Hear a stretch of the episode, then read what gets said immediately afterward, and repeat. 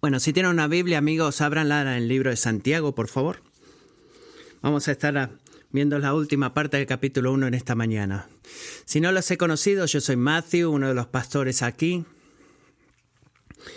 Y agrego mi bienvenida con Josh y déjenme específicamente darles gracias por sus eh, ofrendas eh, financieras tan generosas, especialmente en el último mes. abril fue el primer mes que como el mes que como iglesia no nos hemos reunido ningún domingo y aprendí, conocimos la semana pasada que dándole a nuestra misión como congregación eh, ha subido 50% las ofrendas sobre el presupuesto que teníamos en el mes de abril y cuando escuché eso y comencé a reírme verdaderamente y tuve la convicción y dije, Señor, perdóname por cada duda en tu fidelidad que he tenido, pero quiero compartir con ustedes por dos razones este tema. Porque, primero, para, porque quiero alabar a Dios por ti y darte gracias por tu fidelidad.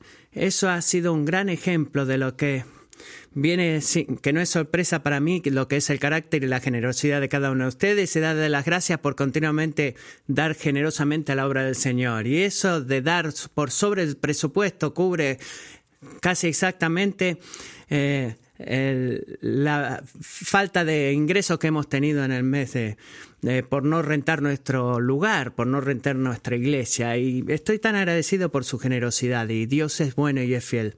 Oremos, Padre, ¿nos puedes ayudar ahora mientras prestamos atención a tu palabra? Te doy gracias que estás con nosotros, que, te, que tú eres fiel que tú estás, que tú eres siempre bueno. Ayúdanos a ser buenos oyentes de tu palabra en este momento. Amén. No creo que debo decirles que la prueba por el virus del COVID-19 ha sido uh, muy hablado en las noticias en el último mes y la mayoría de las eh, historias que he leído es como, bueno, ¿quién ha sido, se le ha hecho prueba? ¿Cuántas pruebas salen positivas? El periódico que leo la mayoría de la mañana todavía no me ha dicho es exactamente cómo el virus del COVID-19 funciona. Así que lo busqué en internet porque es lo que hacemos cuando estamos que somos curiosos, lo buscamos en Google y esto es lo que Leí en la guía CDC de, pruebas de los laboratorios. Dice, el ARN aislado y purificado de las muestras de las vías respiratorias superiores e inferiores se transcribe inversamente a ADNC y posteriormente se amplifica en el instrumento de PCR en tiempo real Applied Blood System 7500 veces FAST DX con el software DSD versión 1.4. En el proceso, la sonda se une a una secuencia objetiva específica ubicada entre los cebadores directo e inverso. Durante la fase de extensión del ciclo de PCR, la actividad nucleasa 5 de la polimerasa TAC degrada la sonda lo que hace que el colorante indicador se separe del colorante apagador generando una señal fluorescente. Estoy seguro que algunos de ustedes están ahí escuchando o mirando, saben exactamente lo que estoy hablando y me están criticando por todas las palabras que pronuncié incorrectamente, pero para la mayoría de ustedes creo, quizás también estoy hablando un idioma extraño. Estoy muy feliz que exige una marca biológica definitiva, definitiva que alguien tiene o no para definir si el virus está en su cuerpo o no, pero no entiendo verdaderamente lo que es. Y me tomaría mucho de lectura y estudio, incluso para poder entender y comenzar a entender la oración que les acabo de leer. Pero amigos, así no es el caso.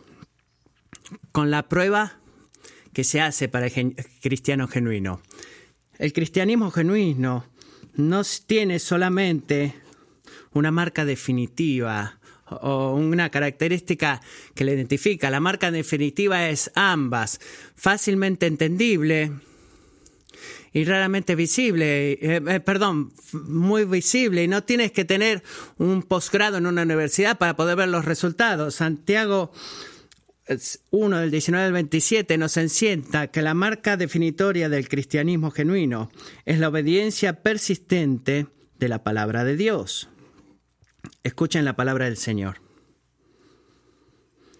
Esto lo saben, mis amados hermanos, pero que cada uno sea pronto para oír, tardo para hablar, tardo para la ira. Pues la ira del hombre no obra la justicia de Dios. Por lo cual, desechando toda inmundicia y todo resto de malicia, reciban ustedes con humildad la palabra implantada, que es poderosa para salvar sus almas. Sean hacedores de la palabra y no solamente oidores que se engañan a sí mismos, porque si alguien es oidor de la palabra y no hacedor, es semejante a un hombre que mira su rostro natural en un espejo.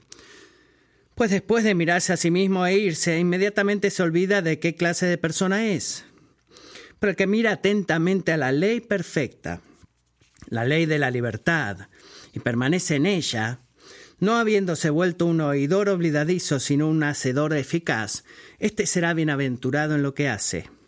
Si alguien se cree religioso pero no refrena su lengua, sino que engaña a su propio corazón, la religión del tal es vana. La religión pura y sin mancha delante de nuestro Dios y Padre es esta visitar a los huérfanos y a las viudas en sus aflicciones y guardarse sin mancha del mundo.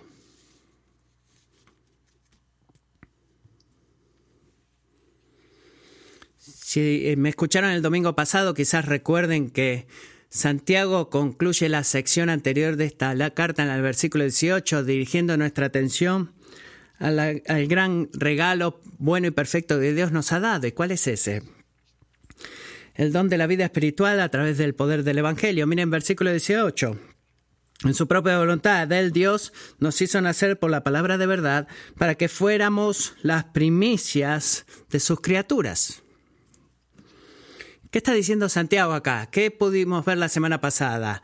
La vida espiritual, la relación íntima con Dios y todas las bendiciones que hay en ellas no es algo que hemos creado por nosotros mismos, amigos es algo que Dios ha creado en nosotros, dentro de nosotros, a través de la persona y obra de Cristo. Nadie se trajo a sí mismo y se hizo cristiano, nada menos de lo que alguien puede traerse a sí mismo de, quizás de la muerte. Solamente Jesús puede tomar tu corazón espiritualmente muerto y resucitarlo, hacerlo vivo, abrir tus ojos para poder ver su gloria y darte el, regalo de la fe. Y cuando eso sucede, cristiano, tú te conviertes en qué? Mira el versículo 18 de vuelta, tú te conviertas en la primicia, en un ejemplo vivo de la renovación que puede venir a todo el cosmos y que va a suceder, como el apóstol Pablo le dijo a la iglesia en Corintios, si alguien está en Cristo, es nueva criatura. Las cosas viejas pasaron, ahora han sido hechas nuevas. Esas son ambas cosas, una descripción de quién tú ya eres en Cristo, por la virtud de su obra en ti, cristiano, y también un resumen una definición para ayudarnos a vivir de acuerdo a eso. Si miramos el libro de Santiago, esta frase se va a ver una vez y otra vez, mis amados hermanos, como se ve en el versículo 19. Quizás esto se usa como una transición y es una señal para transicionar a un nuevo tema, pero lo que no quiero que perdamos es la corta conexión, la muy cercana conexión eh, entre estas dos secciones, lo que es el versículo 18. En el versículo 19 él responde la pregunta que sale en el, versículo 18. ¿Qué, ¿Qué, hace la vida en la nueva creación? ¿Qué significa eso? ¿Cómo se ve prácticamente el convertirnos cada vez más a Cristo como Cristo? En nuestra vida, en la vida práctica, tenemos una variedad de respuestas a eso en los versículos 19 al 27, pero están todas unificadas sobre el mismo principio, que es que lo que dije temprano, vivir como nueva creación significa obedecer persistentemente la palabra de Dios. Es lo que nos separa. O separa a aquellos que están espiritualmente vivos de los que están espiritualmente muertos, o a los cristianos verdaderos de los eh, pretendientes culturalmente. La persistente obediencia al Señor es la marca definitiva de, la cristiandad bíblica y la cristiandad verdadera. Y Santiago nos da este punto dando muchas explicaciones acerca de la naturaleza de la obra de Dios y cómo responder a la palabra de Dios. Así que miremos a cada una de ellas en términos. Número uno, punto número uno. Este es el primer tema. La justicia que requiere la salvación es producida por la palabra de Dios. Pensemos en esto. ¿Han notado ustedes que la primer área de nuestra vida que Santiago apunta al versículo 19 es un ejemplo de lo que cómo vive una nueva criatura en Cristo. No es va y predica la palabra de Dios a millones de personas. No es ve y da todo tu dinero a los pobres, como a veces, aunque a veces Jesús nos llama a hacer esas cosas, pero ¿qué dice Santiago a todos nosotros? ¿Dónde comienza él? Él comienza con las palabras que salen de tu boca. Y te dije algunas semanas atrás, estate listo porque Santiago se va a meter en tu, en tu vida. Y bueno, aquí estamos. ¿Qué es lo que dice él? Que cada persona sea rápido para oír, lento para hablar y lento para enojarse. Se dieron cuenta que esas tres cosas son expresiones de, expresiones de humildad en nuestra relación con otras personas. Así que prontos para oír, Quiere decir que deberíamos estar ansiosos de qué, hacer qué en las conversaciones, de ser buenos oyentes. Trabajar duro para poder entender, hacer buenas preguntas, no interrumpir, o, tratar de pasar todo el tiempo que la otra persona está hablando, viniendo con lo que tú vas a decir, pensando lo que vas a decir para demoler toda la irracionalidad de la, de la discusión que pueda estar teniendo. Debe ser lento para hablar, quiere decir que, que vas a escoger la humildad para, ser, para estar más preocupado en poder entender su perspectiva, la perspectiva de la otra persona, de lo que estamos preocupados en poder comunicarnos nosotros mismos. Y es algo difícil de hacer. Eh, ¿Qué quiere decir esto de ser tardo para la ira? Bueno, está enlazado con nuestra con lo que hablamos, porque muchas expresiones de ira se hablan, ¿verdad? Algunos tipos de ira son buenas. Estar enojado con la injusticia, tener ira con la injusticia es algo muy bueno. Y es lo que nos llama a controlar nuestra ira es este, por nuestro celo, por honrar el nombre de Dios. Pero sabemos en el verso 20 que Santiago, el tipo de ira que tiene mente acá no es la buena ira, sino que es la ira pecaminosa, no es la ira de Dios, la ira que Dios tiene, sino la ira del hombre. Es la ira que reflejamos cuando maltratamos a nuestros hijos o, o de insultamos a un hermano o un compañero de trabajo, cuando queremos que alguien pague por la forma en la que nos ha lastimado y lo hacemos con nuestras palabras. Pero no te salgas de la línea acá. El ser lento para la ira no significa que todo lo que acabo de decir está perfectamente bien mientras que tú lo hagas gradualmente. No. Lo que esto quiere decir es que debes tener autocontrol en tu forma de hablar y no ser de un temperamento rápido y explosivo. ¿Ok?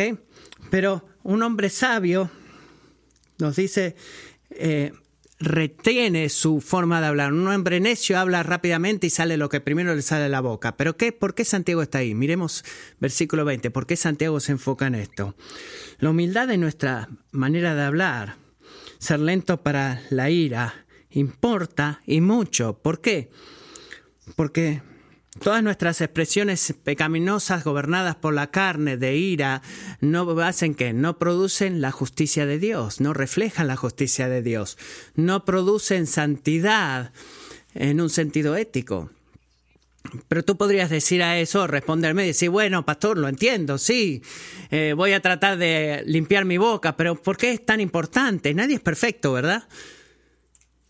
Bueno amigos, producir la justicia de Dios y practicar santidad en tu forma de hablar no podría ser más importante porque tu salvación depende de eso.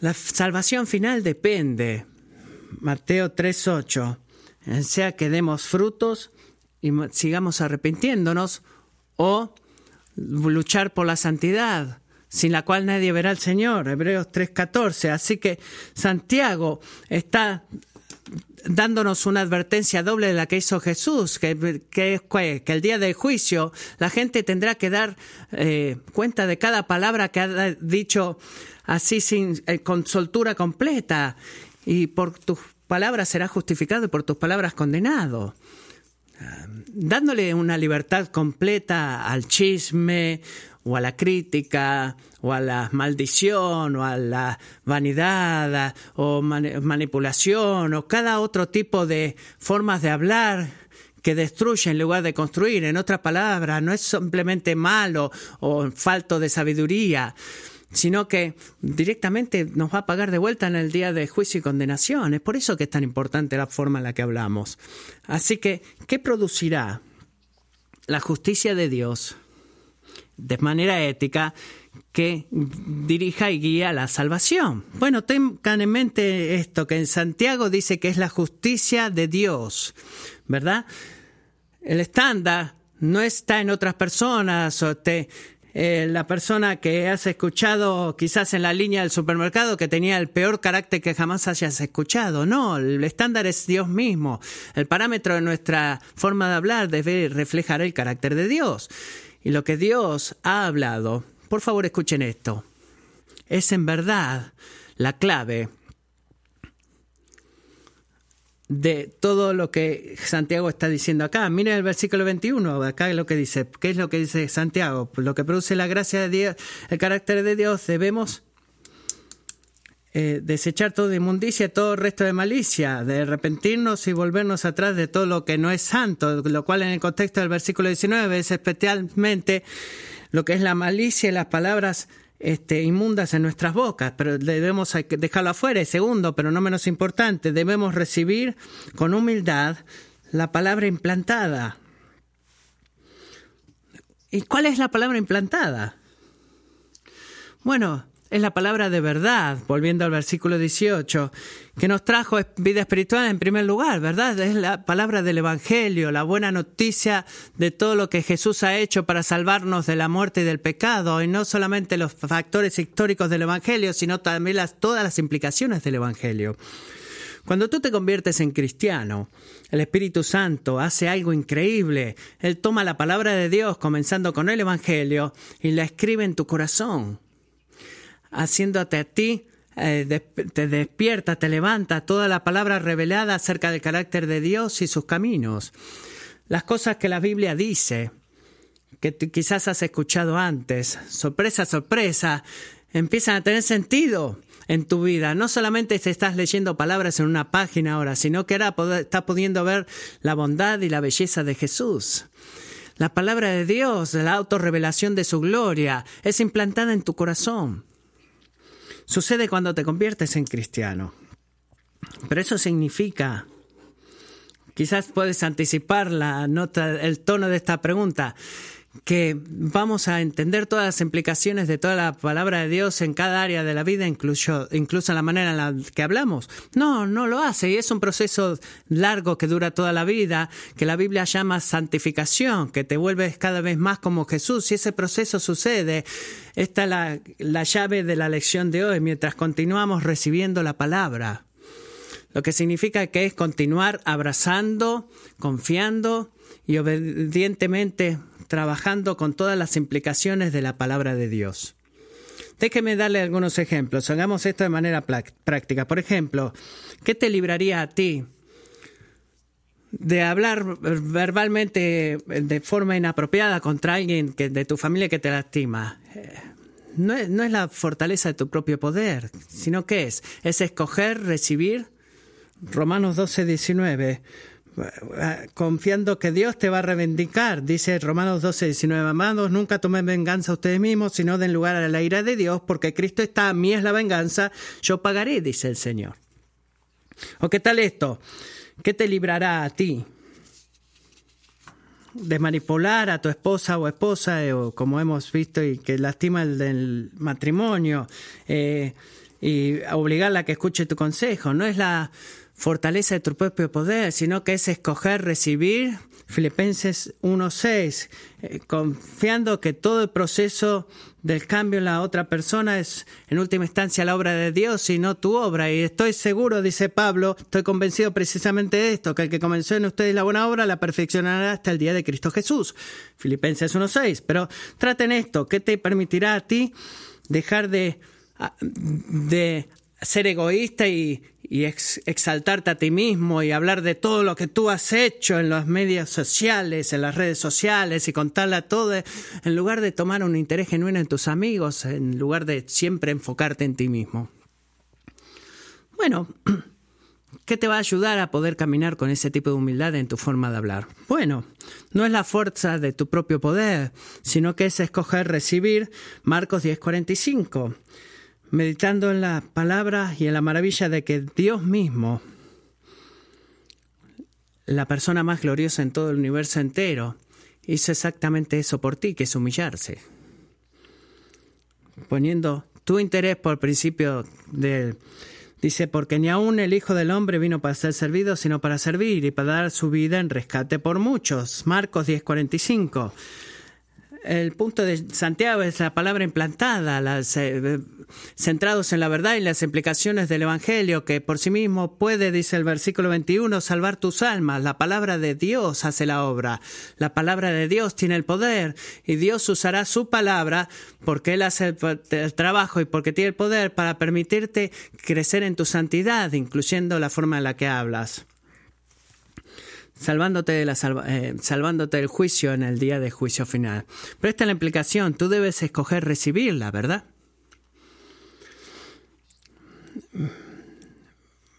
Meramente posteando, no critico a ninguno de ustedes, pero meramente posteando esto en una nota en, tu, en el espejo de tu baño, eh, del deseo de, de no querer ser una persona agresiva en la forma de hablar. No va a cambiar a nadie, no es algo mágico. Tú tienes que escoger recibir la palabra de Dios, relacionándote con Él a la luz de quien Él se ha revelado a sí mismo en su propia palabra.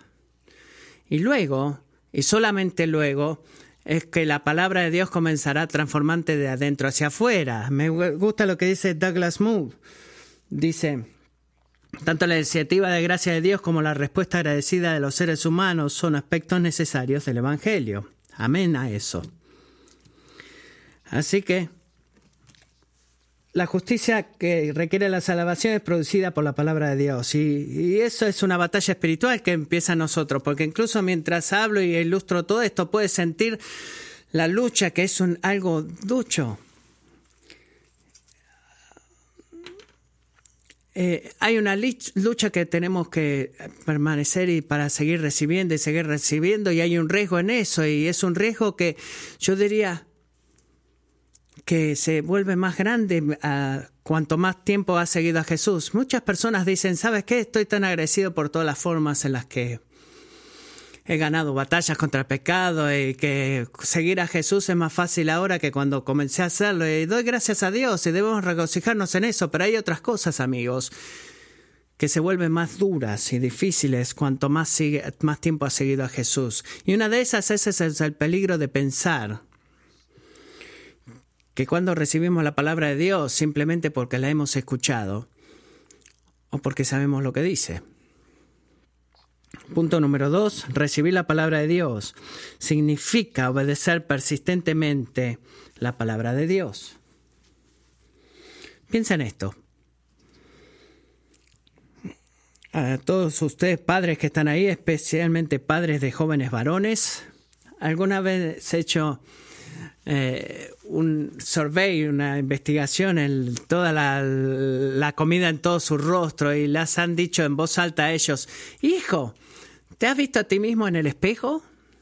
Cuando estabas en el baño, por ejemplo, si vienen todos despeinados, con la boca sucia, ¿cuál es la respuesta clásica de nueve de diez veces que se hace esta pregunta? Sí, papá o sí, mamá, ¿algo malo? En la forma en la que tú te encuentras a ti mismo y dices, ¿dónde debe comenzar? Te encuentras para describir todo lo mal que ha hecho. Y digo esto porque ilustra qué tan posible es mirarte a ti mismo en el espejo como Santiago dice en el versículo 24, e irte de delante del espejo y inmediatamente olvidarte de lo que has visto y lo que verdaderamente debes hacer en respuesta. No te afeitas, no te lavas, no te sacas los cabellos, eh, los vellos que te crecieron en la nariz, pero toda la intención de te miras en el espejo físicamente no tiene ningún efecto en tus acciones. Es imposible.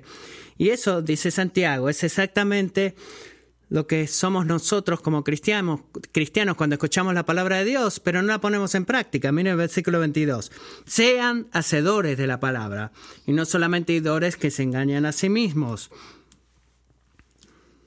Ahora, nadie quiere ser engañado, ¿verdad?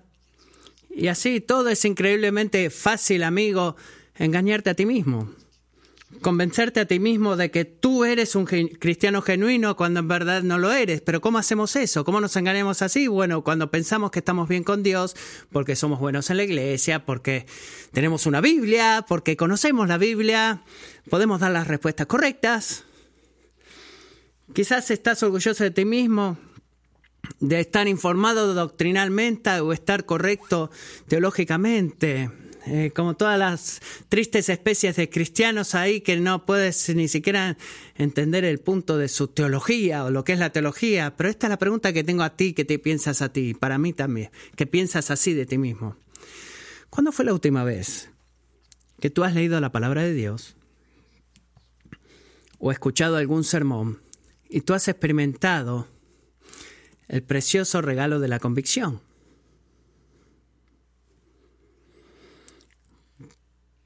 Cuando eso sucedió, si sucedió, si alguna vez sucedió, ¿cómo has respondido? ¿Has escrito lo que has escuchado? ¿Has orado por la ayuda de Dios para cambiarte? ¿Has compartido lo que has sentido que el Señor te desafía a crecer en eso y le has pedido a tu cónyuge o a algún amigo que oren contigo y te ayuden para crecer en eso? ¿Qué tal si entro a tu living room o a tu baño ahora mismo, donde sea que tú estés, o a tu cuarto, perdón, y te diga a ti mismo ahora, ¿cómo has crecido? Te preguntara, ¿cómo has crecido? ¿Cómo has peleado para crecer como cristiano en los últimos meses? ¿Tendrías algo para responder o, verdaderamente te sería difícil dar una respuesta? El mandamiento del versículo 21 de recibir con humildad la palabra de Dios requiere dos acciones en nuestra parte. Debemos mirar al, al perfecto espejo de la palabra de Dios y preguntarlo eh, al Señor como David hizo en el Salmo 31. Escudriñame y conoce mi corazón. Pruébame y conoce mis pensamientos. Y eso es una oración que Dios siempre va a responder porque esa es la naturaleza de su palabra. Escudriñanos, danos convicción, pero no va a suceder automáticamente. Debemos estar dispuestos a mirar, debemos leer la palabra, escuchar a la palabra y pensar en ella, meditar en ella, no solamente lo que dice, sino el clamor que hace sobre tu vida como resultado de lo que dice. ¿Cómo la palabra de Dios en este capítulo, en este versículo, no solamente decir, bueno, sabe esto, no, eh, o agarrarte por el collar de tu cuello y decirte, corre para aquel lado o no corras para este lado. Cuando la palabra de Dios parece que nos está agarrando como si fuéramos perritos. ¿Y por qué es necesario eso? ¿Por qué es necesario abrazar eso? El llamado de la escritura de sentir, vivir y actuar de manera diferente. Bueno, porque meramente mirarte al espejo y ver lo que es verdad, nunca cambia a ninguna persona, ¿verdad? Debemos escoger, apply, aplicar, perdón, lo que hemos visto, eh, eh, eh, actuando de acuerdo a lo que dice ahí. Recuerden que el Señor no inspiró su palabra para informarnos, sino para transformarnos. A él, le importa poco cuánto tú conoces que es verdad acerca de Él. Incluso los demonios creen que Dios es uno. Y, eso no importa. Eh, hay muchos pecadores que están en rebelión a las palabras y las maneras de Dios este, conocen lo que la palabra de Dios dice. ¿Qué es lo que debemos hacer? Ser fieles para obedecer. Eso es lo que quiere Dios, por eso nos dio la palabra. Eh, y no es ahí, allá o periódicamente cuando es conveniente o cuando alguien nos hace obedecer. No, sino que hacerlo con la voluntad y el gozo de querer hacerlo. Me dice el versículo 25, para el que mira atentamente a la ley perfecta, la ley de la libertad y permanece en ella no habiéndose vuelto ni oidor a olvidar eso, sino un hacedor eficaz este será bienaventurado en lo que hace.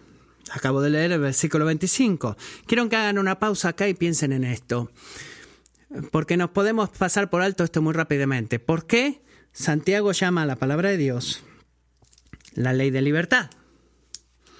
¿Se han dado cuenta de eso? La ley de la libertad, en el versículo 25. Muchas personas piensan que la libertad verdadera es una libertad para un individuo para hacer lo que tu corazón desee que hagas, eh, sin sogas maniatándote, pero sin embargo la palabra de Dios dice que esa no es libertad en absoluto, eso es esclavitud.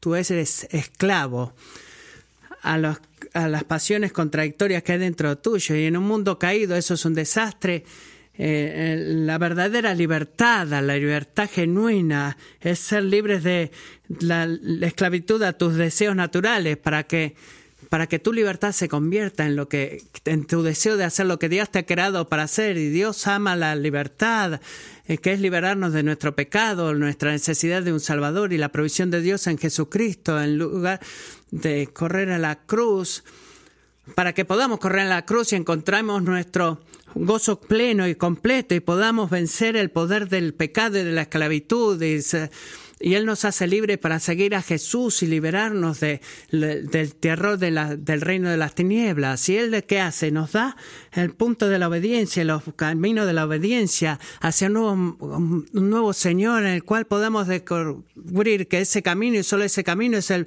camino del gozo, la paz y la felicidad de nuestras vidas. ¿Por qué? Porque vivimos de la forma en la que fuimos creados o vamos a comenzar a vivir de la forma en la que fuimos creados para vivir. Es como un guepardo que fue liberado de una jaula eh, en un zoológico oscuro en, el, en, la ciudad y que es soltado en la, en la planicie para poder hacer su vida para lo que fue creado, que es perseguir gacelas. Y como dice Proverbios, en la senda de la justicia está la vida y en su camino no hay muerte. El Evangelio no es libertad de la obediencia, sino que es libertad para obediencia. Es el anuncio gozoso de la libertad y liberación del pecado que tan fácilmente nos puede atrapar y que podamos vivir y correr en la forma en la que le complace al Señor. Y ese es el secreto del gozo. Amigos, es por eso que Santiago con confianza puede decir, que las cosas que hacemos serán gozo para nosotros al hacerlas cuando las hacemos el Señor. Así que no te engañes a ti mismo. Si tu vida no refleja, es muy simple, un modelo de obediencia a la palabra de Dios, tú no eres cristiano. Porque aquellos en los cuales eh, la palabra ha sido eh, implantada y la siguen recibiendo, están cuidadosos en persistir en hacer lo que han escuchado. El escuchar no cambia a nadie, es necesaria, pero la transformación sucede en el, en el hacer y el hacer que hace refleja lo que hemos escuchado en primer lugar. Así que la última pregunta aquí es para ¿cómo sabes tú, porque es algo tan importante, si tú eres un oidor que se olvida o un hacedor que actúa? Si recibir la palabra de Dios en nuestra palabra, en el segundo punto, significa obedecer la palabra de Dios, ¿cómo puedes decir si estás obedeciendo? Y es aquí donde Santiago nos ayuda a entender los versículos 26 y 27. Punto número, número 3, la obediencia a la palabra de Dios es notablemente visible. No está escondido, es visible. En todo tipo de relaciones. El versículo 26, Santiago va la primera advertencia al versículo 19, en la ausencia de autocontrol en el hablar. ¿Qué dice? Si alguien se cree religioso, pero no refrena su lengua, eh, ok, pero no refrena su lengua, eh, mis amigos que andan en caballo eh, saben lo que quiere decir acá. Dice, sino que engaña a su propio corazón, la religión del tal es vana no es un cristianismo genuino, sino que es una burla, porque no resulta en ningún tipo de autocontrol de lo que tú estás hablando. Así que, ¿cuál es la alternativa? ¿Qué, es ¿Qué significa obedecer a Dios fielmente? Controlar nuestra lengua, donde como un jinete que controla el caballo es el primer ejemplo, pero después Santiago da dos ejemplos más en el versículo 27. La religión pura y sin mancha delante de nuestro Dios y Padre es esta. Visitar a los huérfanos y a las viudas en sus aflicciones y guardarse sin mancha del mundo.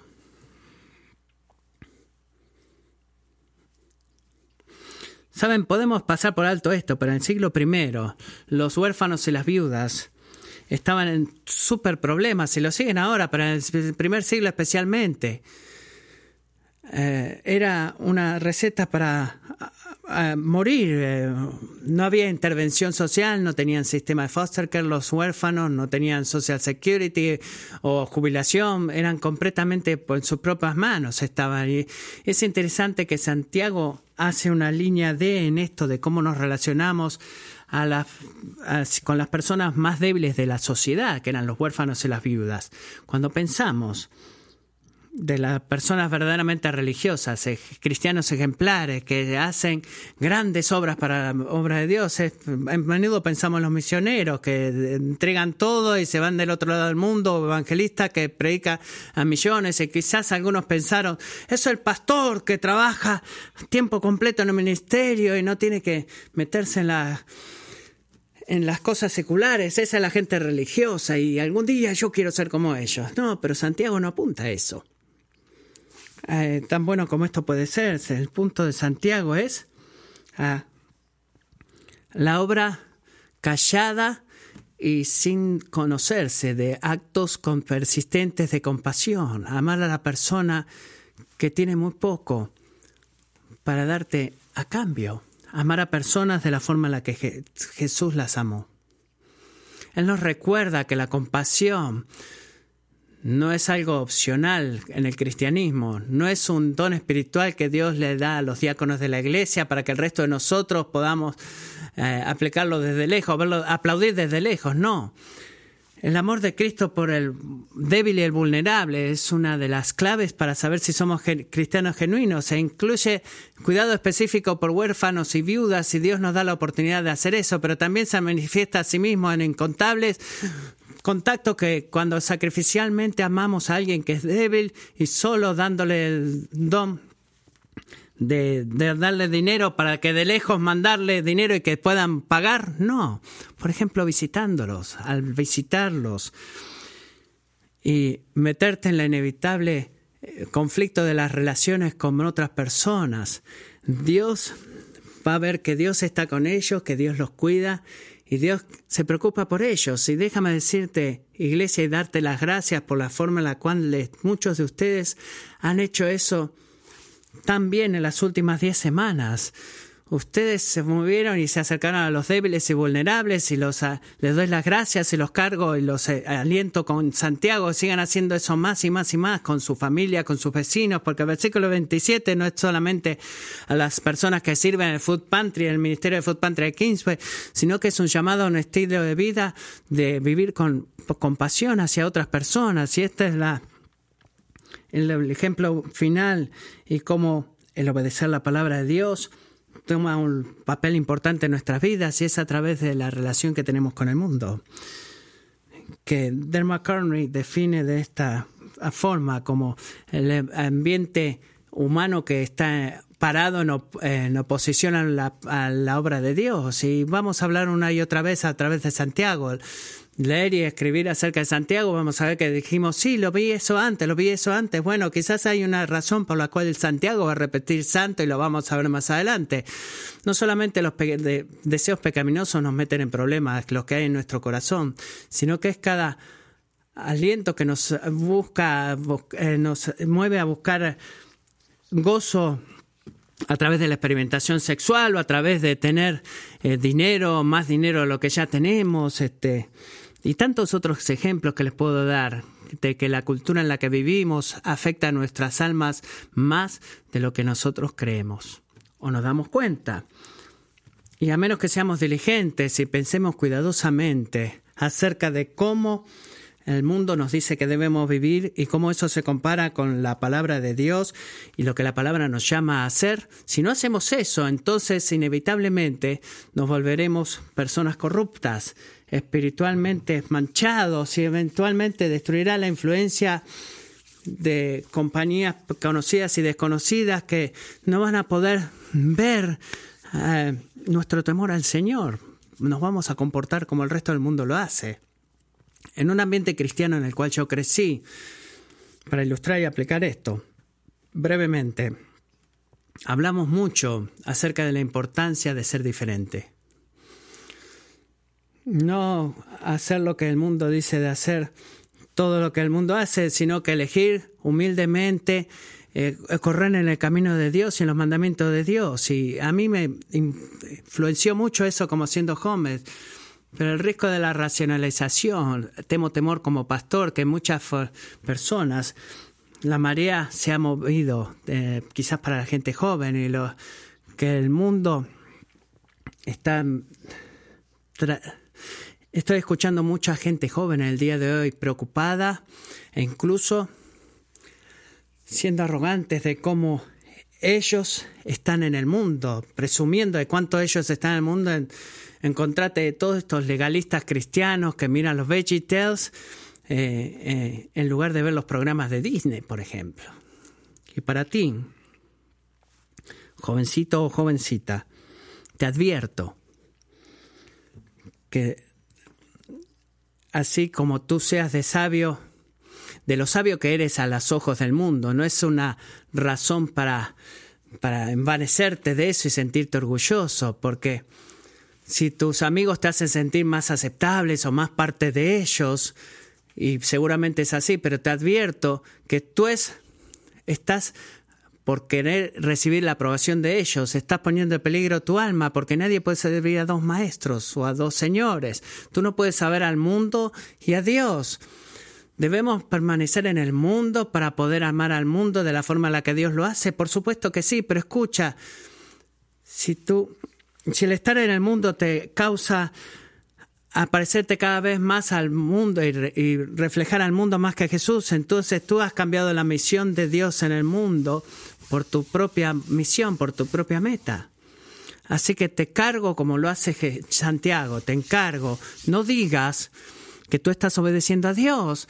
Si tus afectos, tus prioridades y tus amigos más íntimos no se ven nada diferente de lo que el, todo en el mundo se ve. Obedecer a Dios es siempre fuertemente visible en la forma que hablamos, la forma en la que ayudamos a las personas, nuestra diligencia, persistencia para mantenernos sin mancha en el mundo. Eh, estos tres argumentos nos pueden poner detrás de que la marca definitoria del genuino cristiano es la persistente obediencia a la palabra de Dios.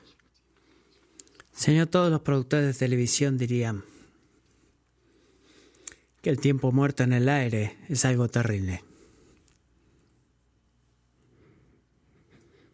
Pero nosotros sabemos más.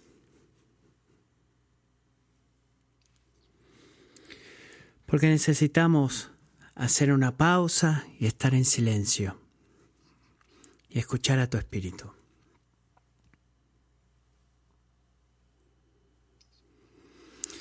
Por eso oro ahora, Señor, que como buen pastor que tú eres, que tú guardes a este rebaño precioso del gran peligro de pensar que está, que está bien para sus almas el estar ausentes la persistente obediencia a tu palabra.